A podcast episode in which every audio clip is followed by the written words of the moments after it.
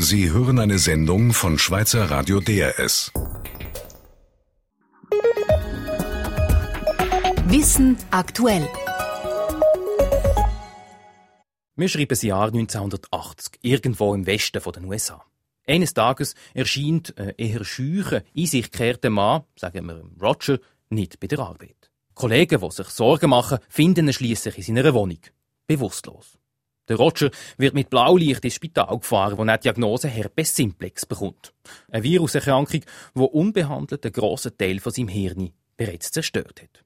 Trotz der rabenschwarzen Prognose erwacht der Roger nach neun Tagen aus dem Koma. Seither lebt er ein anderes Leben als vorher.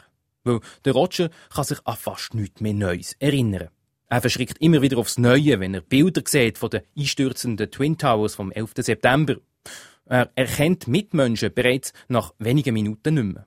Das erzählt der Pariser Hirnforscher David Rudroff. Er hat den Roger über Jahre hinweg immer wieder untersucht. So auch für die aktuelle Studie. Si vous êtes dans une pièce avec lui et que vous discutez, vous aurez une conversation relativement normale. Si vous sortez de la pièce et que vous revenez cinq minutes plus tard, il se souviendra pas qu'il vous a rencontré auparavant. Sonst aber macht der Roger, heute um die 60, einen völlig normalen Eindruck. Euh.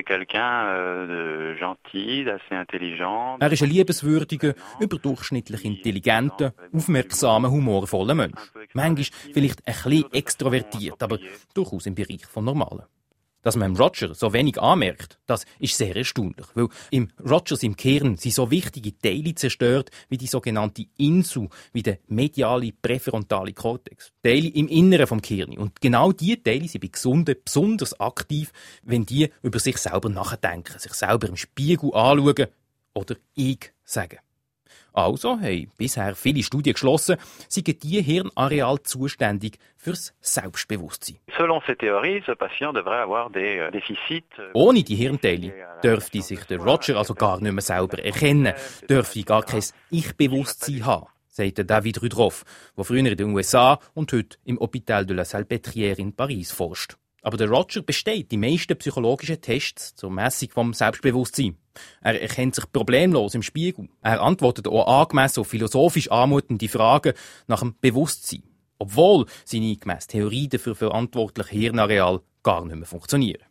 Wenn also bestimmte Hirnareale in Studien bei einer bestimmten geistigen Tätigkeit, wie im Erkennen von sich selber, aktiv sind, dann bedeutet das noch lange nicht, dass sie für diese geistige Tätigkeit auch notwendig sind oder gar die Ursache davon. Je suis pas en train de vous dire que l'insula, que le, le cortex antérieur singulaire et ces autres régions ou d'autres choses ne servent à rien. Nicht, dass die sogenannte Insu oder der mediale präfrontale Kortex, dass die Hirnareal keine Rolle spielen im Selbstbewusstsein, sagt der David Rudroff.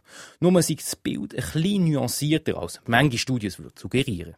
Vorsicht ist also geboten bei Studien, die eingängige Aussagen machen, aufgrund von Hirnbildern, Aussagen, die eine 1 zu 1 Übereinstimmung behaupten zwischen gewissen Hirnareal und gewissen geistigen Tätigkeiten. Das Hirn sollte man sich definitiv nicht mehr wie eine Kommode vorstellen mit verschiedenen Schubladen. Eine für Gefühl, eine fürs Gedächtnis, eine fürs Selbstbewusstsein.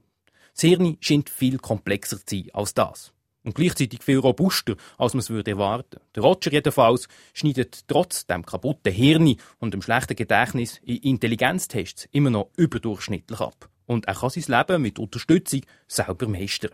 Auch emotional ist der Roger unauffällig. Mehr sogar, sagt seine Schwester, der Roger ist fast immer glücklich. Wissen aktuell.